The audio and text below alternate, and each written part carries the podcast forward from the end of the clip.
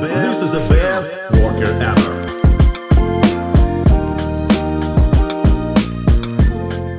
Привет, это подкаст «Работник месяца» в студии Лиза, и сегодня мы поговорим с патентным поверенным компании Click Patent – Будем погружаться в тематику э, торговых марок, торговых знаков, э, узнаем, зачем это нужно и как это все существует в нашем мире.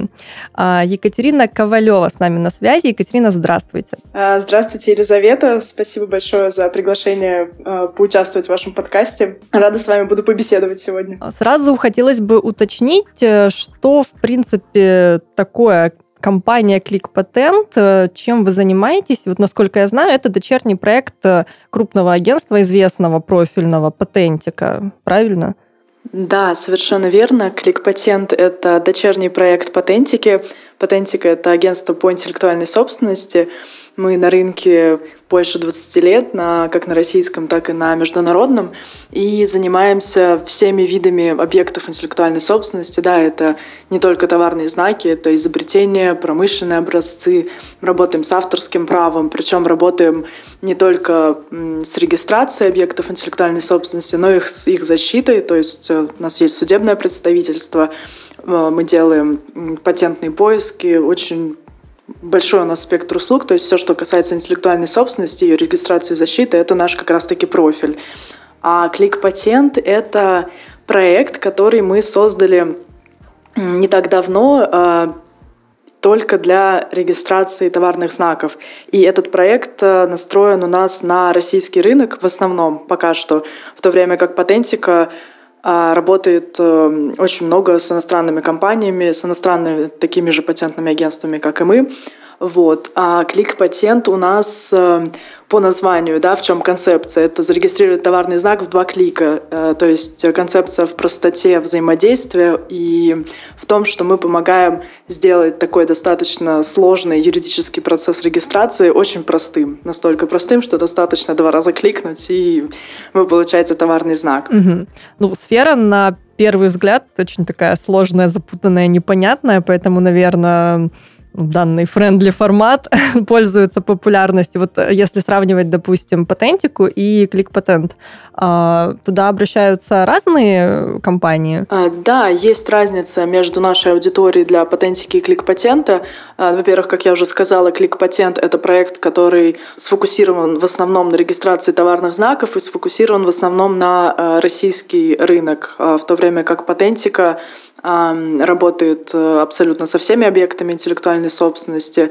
И эм, наша аудитория, наш рынок — это не только российские компании, но и э, зарубежные компании. Причем за рубежом мы работаем как с, так как напрямую с компаниями-производителями, да, так и с посредниками, то есть такими же агентствами интеллектуальной собственности, как и мы, только из других стран. То есть это идет Европа, Азия, Америка. Фактически мы по всему миру работаем, и если смотреть наши диаграммы да, по клиентам, по проектам, которые мы берем, то у нас, наверное, в каждой стране мира обязательно был э, какой-нибудь проект. И помимо этого у клик-патента есть особенность. Мы ведем а, блог э, в Инстаграме, где пишем э, простым языком о сложных моментах, связанных с регистрацией защиты интеллектуальной собственности. Там есть и такие хулиганские достаточно рубрики, там есть подборки смешных товарных знаков, там мы рассматриваем какие-то кейсы, громкие случаи в мире интеллектуальной собственности и стараемся достаточно просто объяснить э, некоторые нюансы регистрации, да, чтобы компании, начинающие э, бренды э, могли выбрать название для своего товарного знака, название для бизнеса, а, таким образом, чтобы его можно было потом зарегистрировать как товарный знак. И плюс еще за счет этого блога на нас выходят компании, для которых также основная площадка продвижения и продаж это Инстаграм. И чаще всего это начинающие тоже компании, не всегда, абсолютно не всегда, но часто так бывает, что маленькие, например, там линейки авторских украшений, какие-то кондитерские, а, небольшие ресторанчики, то есть э, вот такие школы онлайн, кстати говоря, тоже. Такой вот бизнес часто выбирает Инстаграм как, э, как площадку взаимодействия с клиентами. И в том числе они выходят на нас, и мы помогаем им с регистрацией. То есть вот такая специфика у нас есть клик-патента. Давайте немного углубимся в терминологию. Что вообще такое товарный знак? Зачем его получают? Это, по сути, бренд? Вот это то же самое? На самом деле не совсем. А, бренд у нас понятие такое маркетинговое, и оно включает в себя не только а, как вы говорите, да, торговую марку, но еще и некую философию компании, а, его ценность, какой-то посыл, который дает компания своим потребителям, в то время как товарный знак — это у нас термин, и очень часто называют, на самом деле, торговой маркой. Торговая марка — это калька с английского языка, да, trademark — это у нас в английском, американском законодательстве, в российском это у нас товарный знак по гражданскому кодексу, если правильную терминологию брать. И товарный знак — это средство индивидуализации, которое регистрируется в Роспатенте, и это э, чисто юридический термин, в то время как бренд — это все-таки более широкий и маркетинговый термин. Хотя пересечения, конечно, тут есть. Так, а что может быть товарным знаком вообще в принципе? Это только какое-то словесное выражение или визуальное, звуковое?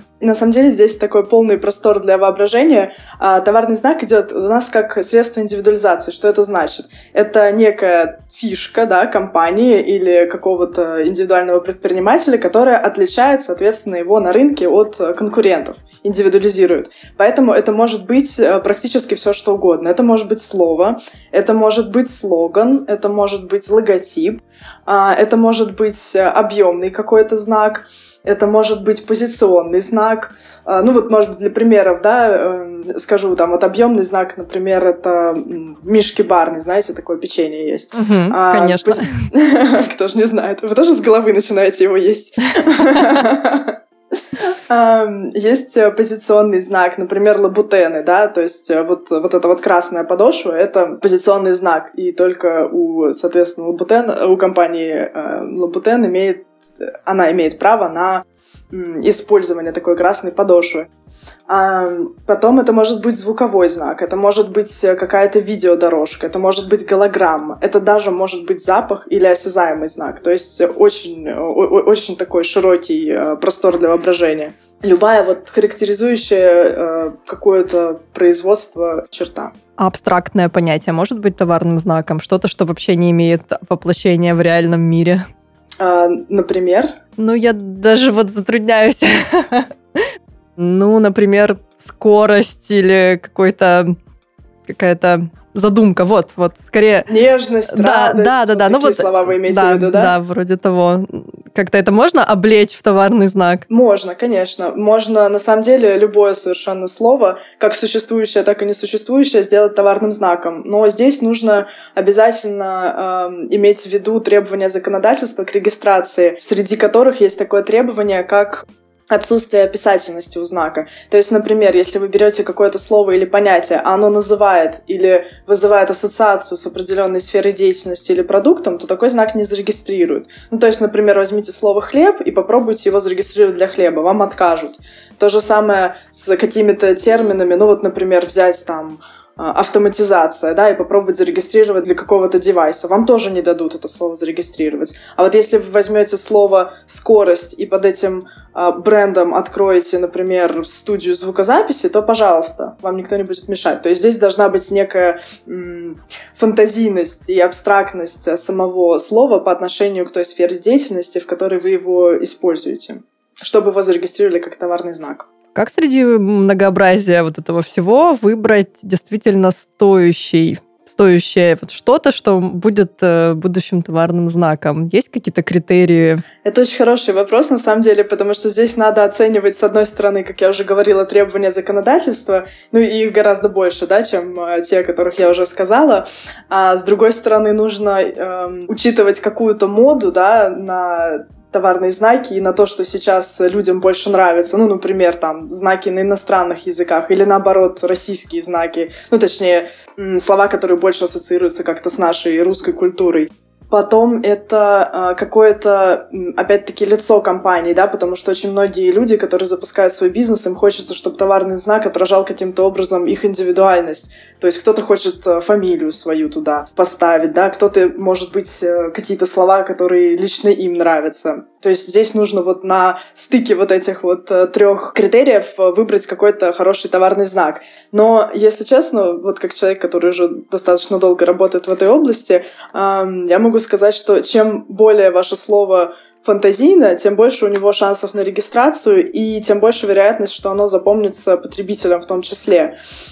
Поэтому здесь лучше включать фантазию и создавать слова, которых вообще не существует. Может быть, делать, составлять слова из нескольких там, существующих слов и так далее. Опять-таки, использовать кусочки своей фамилии, имени, каких-то значимых для вас слов. И тогда получится такое хорошее запоминающееся слово, которое смогут зарегистрировать. То есть товарный знак, по сути, нужен для любого бизнеса.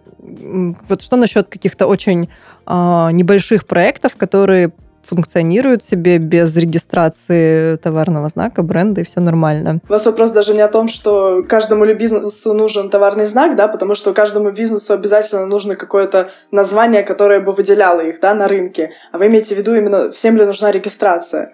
И тут я это совершенно точно скажу, что э, всем обязательно и лучше сразу, да, до запуска даже бизнеса, потому что э, как только вы выходите на рынок, то тут же просыпаются конкуренты и люди, которые хотят использовать чужие гениальные идеи и на этом всем деле заработать. А если вы вовремя регистрируете свой товарный знак, то ваше название вашего бизнеса будет под защитой, и никто не сможет без вашего разрешения безнаказанно его использовать. То есть э, вот открыли вы какой-нибудь даже маленький магазинчик, вот у вас группа в Инстаграме, а потом вы видите вдруг, что вас копируют в том же Инстаграме, открывают э, там сайты дублеры и так далее. И чтобы вот против таких людей иметь вообще какой-то инструмент воздействия, да, э, вам нужен зарегистрированный товарный знак. Более того, зарегистрированный товарный знак это не только защита бизнеса, это еще и э, возможность роста. Наверняка слышали такое слово, как франшиза, и вот франшиза без товарного знака – это вещь совершенно невозможная. Это одна из, э, один из способов монетизации, собственно, товарного знака это предоставление права другим компаниям использовать ваш товарный знак за деньги, за роялти. Это лицензия, это франшиза. Кроме того, товарный знак, когда он становится таким э, крупным бизнес-активом, его можно достаточно выгодно продать. У нас есть специальное агентство, которое занимается оценкой интеллектуальной собственности не только товарных знаков, да, но там и изобретений в том числе. И э, можно оценить э, стоимость своего товарного знака и тоже его выгодно продать. Это вот еще один э, способ монетизации информации. Вот, поэтому здесь, э, конечно, да, я сто процентов э, буду всем советовать регистрировать свой товарный знак, даже если вы э, маленький ИП, да, даже если ваш проект совсем крошечный, вы открыли там маленький магазинчик где-нибудь. Это не значит, что, во-первых, вы не вырастете, да, а во-вторых, это не значит, что вас не захочет кто-нибудь скопировать и увести ваших же клиентов. То есть э, наличие товарного знака — это потенциальная точка роста, а, ну, если мы, допустим, говорим о франшизе, это возможность его продать и заработать. А какие еще есть способы монетизации здесь? Франшиза, лицензия, да, совершенно верно, продажа, а потом можно товарный знак, в принципе, э, заложить, да, оформить договор залога, и тоже это как такой способ. Ну, залог, может быть, э, не самый популярный способ, но тем не менее. А потом товарный знак э, на нем можно сократить э, свои налоги, если оформить товарный знак, э, поставить его на баланс как нематериальный актив. Но это не совсем способ именно заработать, да, но сократить какие-то расходы. Но самый популярный способ это у нас, конечно, э, франшиза и лицензия.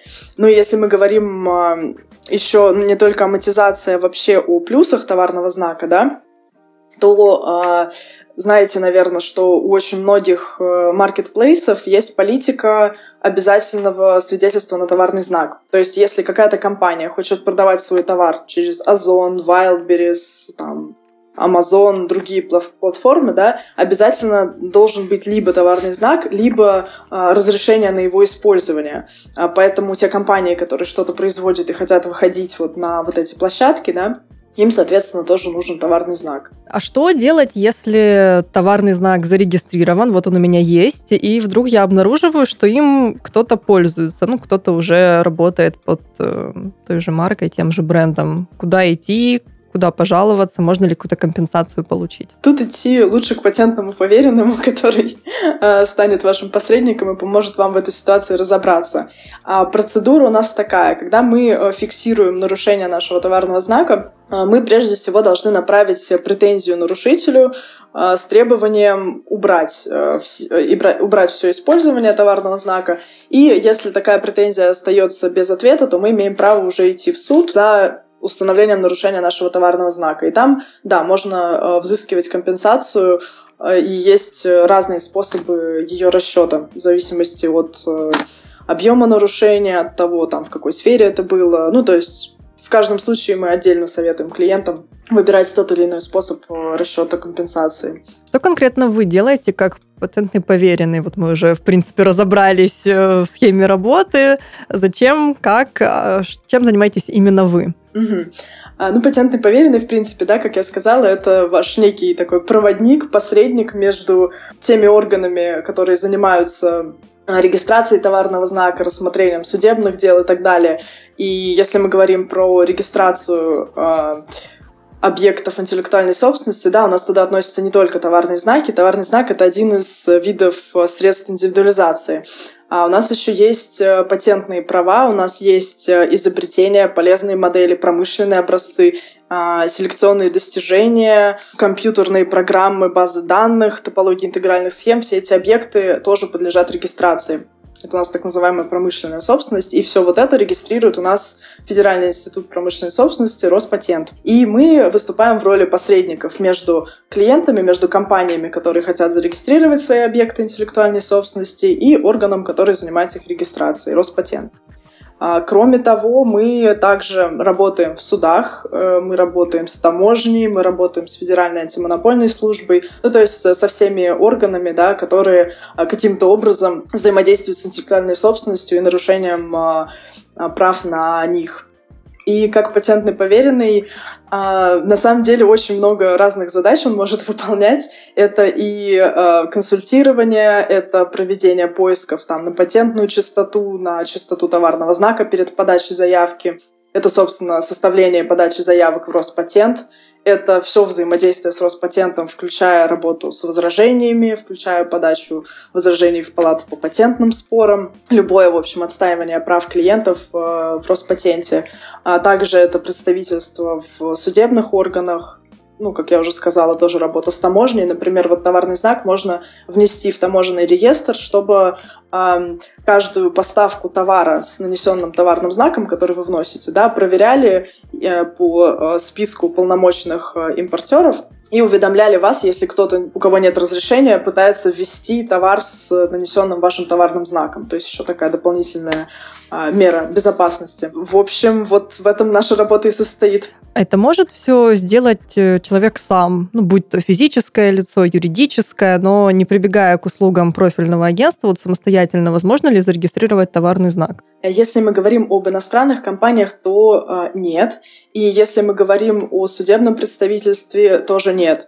Э, подать заявку российская компания имеет право сама, э, но тут э, нужно знать очень большое количество нюансов, нужно знать всю эту кухню, нужно разбираться в сроках, в требованиях законодательства. И здесь, конечно, так же, как нанимая юриста э, по другим кейсам, да, э, по другим видам дело производства, тут лучше также нанять патентного поверенного, который всеми этими нюансами владеет, э, чтобы просто сократить и ваше время, и в ряде случаев еще и деньги, да, потому что, ну, например, если мы говорим о регистрации товарного знака, то перед э, подачей заявки хорошо бы провести поиск, э, проверить, э, есть ли что-то похожее. И э, такой поиск часто позволяет сохранить те расходы, которые клиент мог бы понести, если бы сам регистрировал знак. То есть, например, мы узнаем, что знак нельзя зарегистрировать, предлагаем какие-то варианты изменения, там, логотипа, например, и только после этого подаем заявку. И у нее уже больше шансов на регистрацию. Ну и плюс нужно, конечно, подавая знак знак на регистрацию, знать э, требования законодательства, а иначе можно, опять-таки, получить отказ, потерять время и деньги. И если мы говорим, например, про временные отрезки, то товарный знак у нас регистрируется около года, и представляется для бизнеса это может быть достаточно существенный период времени. Ну, звучит так, как будто бы лучше самостоятельно, без профессиональной поддержки туда не лезть. Это да. Тогда хочется спросить, что насчет качества этих заявок, которые к вам приходят, если, э, в принципе, люди могут регистрировать все, что угодно, ну, условно, да, это воплощение товарного знака может быть практически любым. Наверняка нередко бывает что-то странное, ну, практически бредовое, с чем вам приходится сталкиваться. Были такие случаи? Ну, Конкретно у нас, именно вот если вы говорите о бредовых э, товарных знаках, э, то я таких случаев не припомню, но, конечно, товарные знаки, которые Роспатент регистрирует, они иногда бывают достаточно интересными и забавными. А у нас э, в нашем паблике Клик патента в Инстаграме есть даже отдельная рубрика «Забавные товарные знаки», а, и встречалось разное. Ну, например, вот из, из моих любимых Жан Плов Лагман, ну, там вообще была серия знаков про плов, например, I love you, плов must go on, uh, all you need is плов, то есть там такая была подборка любителей плова. Uh, знаки типа одинокие носки, uh, знаки «перейди с инжиром на «ты», то есть что-то такое совсем э, интересное, внезапное. Э, из последнего вот забавно может быть, слышали, аэропорт Пулково петербургский э, подал на регистрацию заявку на сервис по упаковке багажа и назвал его э, Pack Bag, а, и на логотипе изображен еще чемодан с руками. И у многих людей вот этот логотип вызвал ассоциацию почему-то с расчлененкой, а слово английское packback написан таким образом, что читается как расквас, русское слово. И очень много на эту тему уже приколов в интернете про расквас и расчлененку. В общем... Его зарегистрировали? Это пока что заявка, и, если честно, учитывая вот такую вот реакцию публики, я не уверена, что Пулково будет использовать, э, даже если знак зарегистрируют. Ее можно отозвать? Ну вот сейчас, допустим, они видят такую реакцию общественности. Есть ли смысл дальше продолжать всю эту процедуру регистрации? Заявку, конечно, можно отозвать, да, у нас есть такой, так, такая опция всегда, но тут, э, знаете, может быть как такой хайп или черный пиар, это тоже может быть э, как элемент маркетинговой стратегии, поэтому... Ну, да. ну и часто у нас вообще э, приживаются именно какие-то народные варианты товарных знаков, поэтому они могут зарегистрировать пэкбэк, все будут называть это расквас и говорить, я пойду в расквас, запакую свой, свой чемодан, и в принципе будет нормально. Например, вот со Сбербанком тоже была такая история. Все же называют Сбербанк Сбер. И, в общем, в конечном итоге компания зарегистрировала товарный знак Сбер отдельно. Потому что вот такое народное название прижилось лучше, чем официальное. Так что, может быть, все будет хорошо у нового логотипа. Пулковского. А что нельзя регистрировать, ну, если мы говорим вот о словесном выражении этого товарного знака, может быть, э, какие-то термины устоявшиеся, сленг, неологизмы, может быть, э, мат? А, что нельзя зарегистрировать как э, товарный знак? У нас есть требования Гражданского кодекса, и э, условно их можно разделить на абсолютное и относительное основание. Относительное основание — это э, все, что было до вас, да, это более ранние товарные знаки, это авторские права, это промышленные образцы, это наименование места происхождения товаров — как-нибудь расскажу, что это такое, звучит страшно. А, ну, как, например, это шампанское там или просека. То есть, если ваше обозначение сходно с чем-то, что зарегистрировали до вас, то такой товарный знак не зарегистрируют, соответственно. Это у нас относительное основание. А по абсолютным основаниям это уже речь идет о самом знаке, способен ли он сам по себе стать товарным знаком. Да?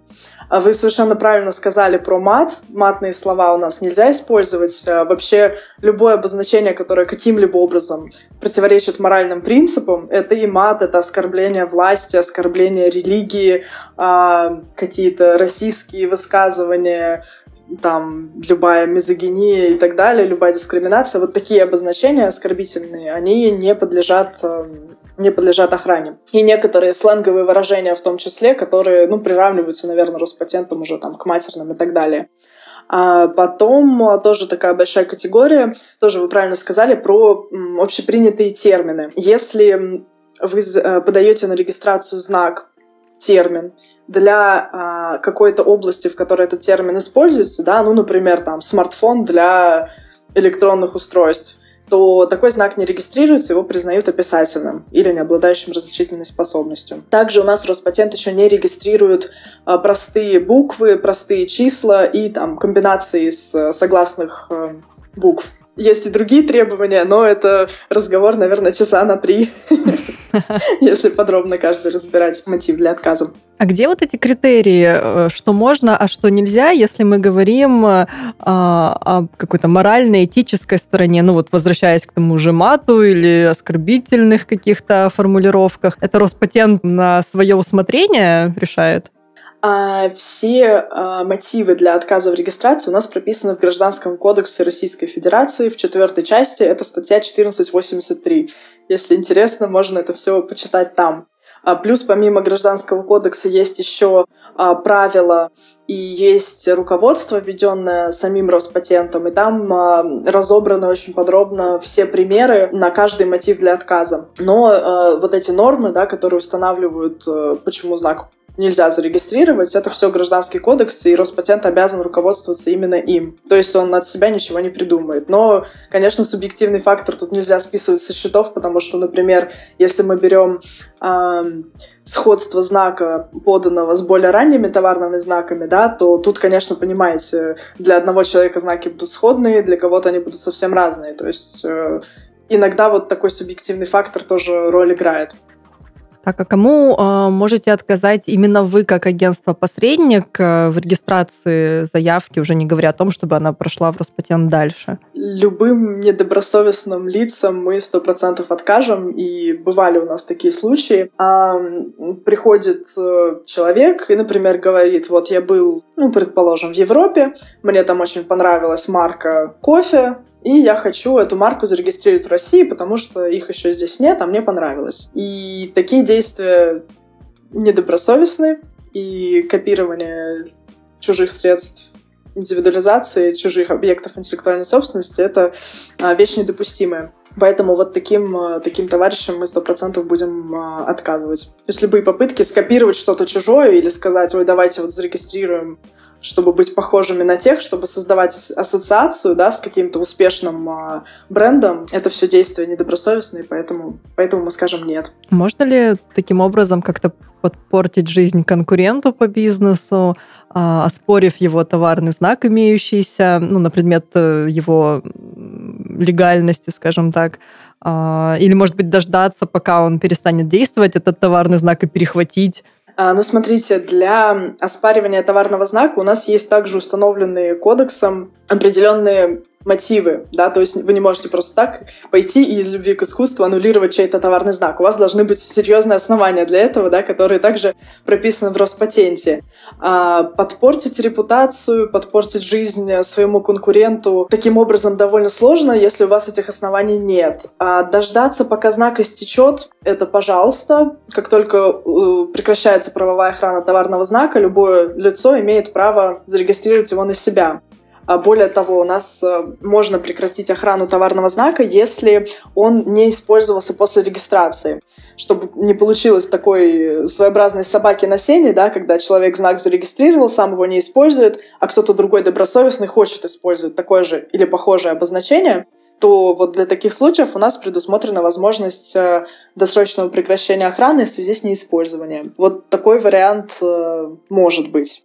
Но чаще всего, вот если мы говорим про какую-то порчу жизни, бывает так, что уводят товарный знак до того, как эм, его создатель настоящий успевает его зарегистрировать. И вот таких историй у нас, э, к сожалению, немало. А, здесь есть способы против таких компаний действовать. А, тут нужно будет доказать, что вы на рынок вышли раньше. Ну, то есть, например, предположим, да, компания A выходит на рынок со своим а, каким-то названием бизнеса, со своим брендом, и узнает, что компания B зарегистрировала их бренд в качестве товарного знака без разрешения.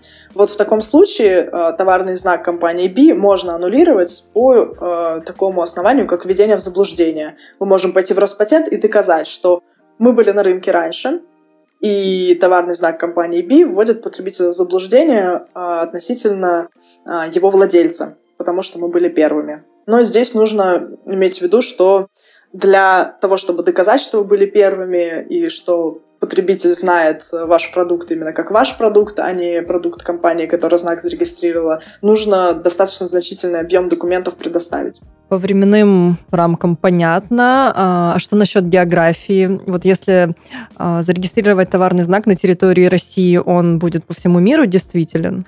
А, нет, у нас охрана товарного знака а, территориальная, то есть если вы регистрируете товарный знак РФ, то знак будет охраняться только в РФ. А, соответственно, если вы хотите выходить на рынок других стран, то у вас есть а, несколько опций.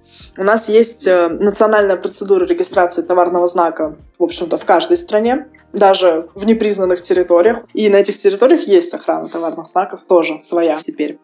Есть также, помимо вот национальных процедур, э, международная регистрация товарного знака. Это вообще очень удобный механизм. Вы подаете заявку в одно ведомство, э, ВАИС она называется, Всемирная организация интеллектуальной собственности, и в заявке указываете интересующие вас страны, где вы бы хотели получить охрану товарного знака. И, в общем-то, в каждой из этих стран экспертиза будет проходить отдельно, и вы в конечном итоге получите охрану на этих территориях ну, если не будет каких-то препятствий. Также у нас есть еще товарный знак Европейского Союза. Это товарный знак, который сразу охраняется, соответственно, на территории всех стран Европейского Союза. Тут все просто. А, тоже очень удобный механизм, а, если вас интересует европейский рынок, но надо учитывать, что многие страны, которые у нас традиционно считаются европейскими, туда не входят. Например, Швейцария, сейчас Великобритания туда тоже не входит. То есть варианты разные у нас есть. Скоро, кстати, еще будет евразийский товарный знак. Сколько вообще стоит зарегистрировать товарный знак? В среднем сколько можно на это потратить? По стоимости, смотрите, какая ситуация. У нас э, стоимость регистрации складывается из двух составляющих. Это государственные пошлины, которые уплачиваются в Роспатент, и это услуги патентного поверенного. А госпошлины у нас э, опубликованы э, на сайте Роспатента, их можно посмотреть, и они зависят э, при регистрации товарного знака от того, в каком количестве категорий, так называемых классов международной классификации товаров и услуг, вы регистрируете товарный знак. То есть у нас товарный знак регистрируется не просто в космосе, да, он регистрируется для каких-то конкретных видов э, продукции или конкретных видов услуг, которые вы оказываете. И вот от количества этих категорий будет зависеть государственная пошлина. И у нас э, при регистрации есть два этапа. Первый этап — это подача экспертизы заявки, второй этап — это регистрация и выдача свидетельства. И пошлина оплачивается как раз-таки вот в эти а, два этапа.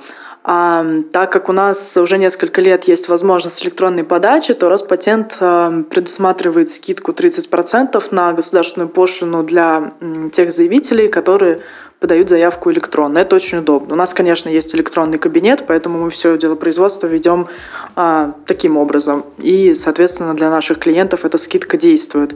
Если мы говорим а, о конкретных цифрах, да, то самая минимальная, а, самый минимальный размер госпошлины за подачу экспертизы заявки это 10 500 в одной категории товаров или услуг, и за регистрацию и выдачу свидетельства 12 600.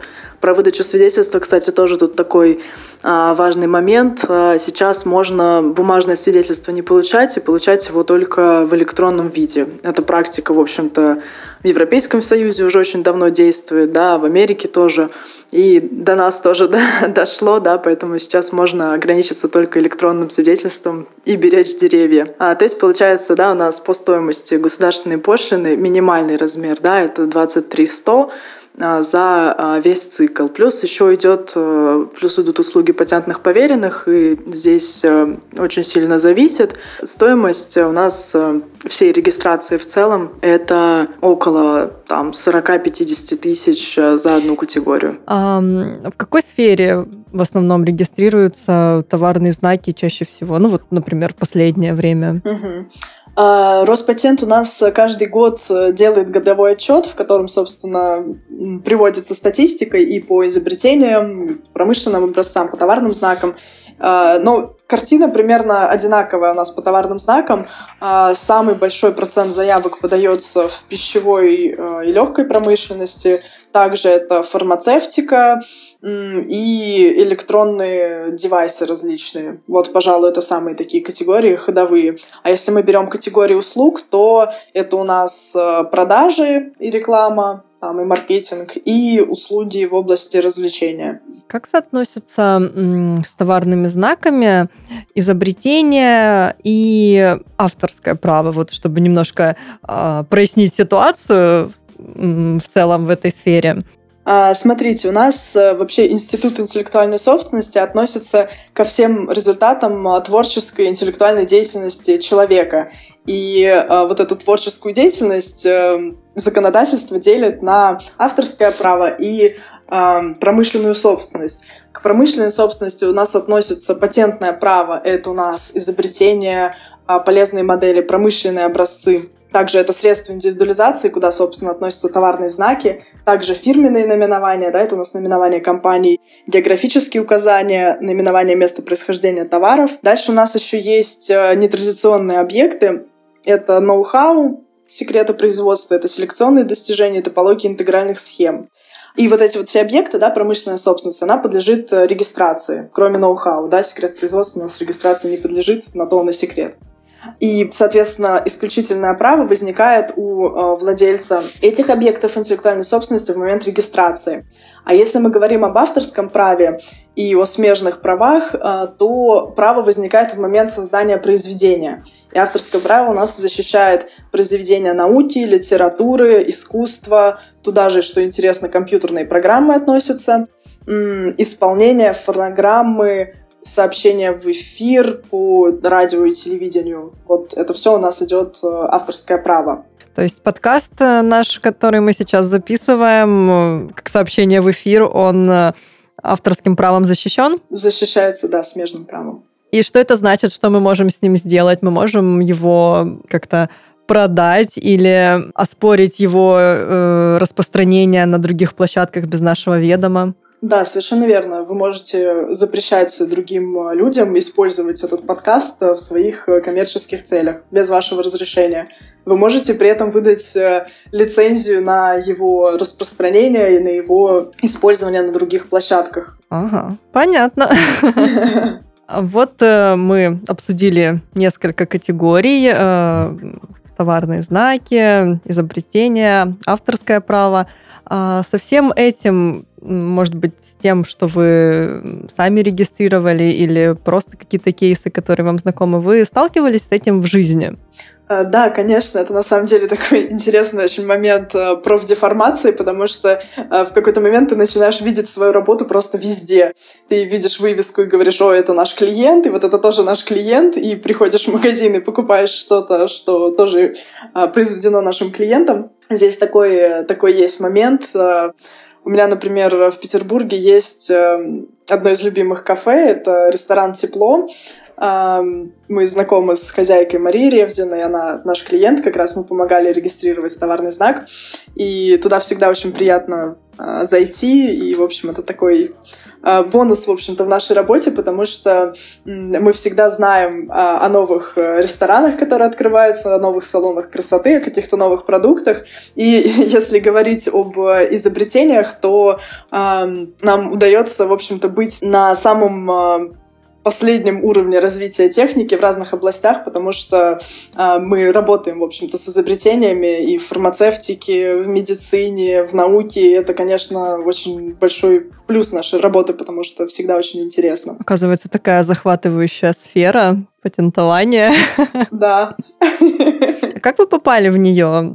Довольно специфический сегмент у вас как-то профильное образование? Вообще, что надо, чтобы прийти работать э, в патентное агентство? А, я лично попала совершенно случайно по знакомству. Мне просто повезло, я считаю. А, а чтобы, в принципе, попасть в эту область, эм, если мы говорим о товарных знаках, то никакое профильное образование не нужно. Достаточно э, иметь высшее образование и опыт работы в области, именно в области интеллектуальной собственности, 4 года, чтобы э, потом сдать экзамен в Роспатенте и получить статус патентного поверенного. Но именно работать может прийти в эту область э, любой человек. А если мы говорим о работе именно с изобретениями, то здесь еще есть требования а, образования в технической области, да, с которой вы будете работать. Это может быть там биоинженерия, это может быть механика, электроника, химия. То есть здесь, так как эм, эксперты работают с заявками в конкретных областях, им, конечно, нужно владеть терминологией, владеть вот этой областью деятельности. Поэтому здесь немножко другое требование. Ну, если мы говорим о товарных знаках, промышленных образцах, то э, здесь э, профильное образование не требуется. То есть прийти можно абсолютно с любым уровнем. А что, ну, если можно так как-то классифицировать, является ну, вот прямо венцом карьеры в этой сфере? Венцом карьеры. Ну, мне кажется, это для каждого человека очень индивидуально, да, что считать венцом карьеры. Возможно, это свое агентство по интеллектуальной собственности, да. Если мы говорим про статус, то здесь статус патентного поверенного, и я бы, наверное, добавила еще э, статус юриста, да, потому что м- мы имеем дело очень часто с судами, и образование юридическое, оно, конечно, дает такую очень серьезную базу, которая помогает э, разбираться с судебными делами, конечно. Но, опять-таки, вот, венец карьеры для каждого человека — это такой момент очень, очень, очень индивидуальный, да, то есть... Ну, понятно, очень относительно. Да, для кого-то важно, например, вот э, там зарегистрировать какое-то конкретное изобретение или выиграть какое-то дело там в суде, а для кого-то важно там открыть свой, э, свой бизнес в этой области. Много инстанций взаимодействуют с вами, а вы с ними. А, это достаточно, наверное, бюрократизированная сфера? А, ну, на самом деле, если мы говорим о сроках и о простоте, то, конечно, у нас 21 век все-таки наступил, и с Роспатентом мы работаем электронно. Можно электронно подавать заявки, можно электронно участвовать в заседаниях палаты по патентным спорам. В судах сейчас, кстати, тоже такая есть возможность. Можно за это поблагодарить, в общем-то, в какой-то мере коронавирус. И в плане сроков курс у нас идет на ускорение, и экспертиза заявок сейчас в Роспатенте гораздо быстрее проходит, чем э, там, буквально пару лет назад.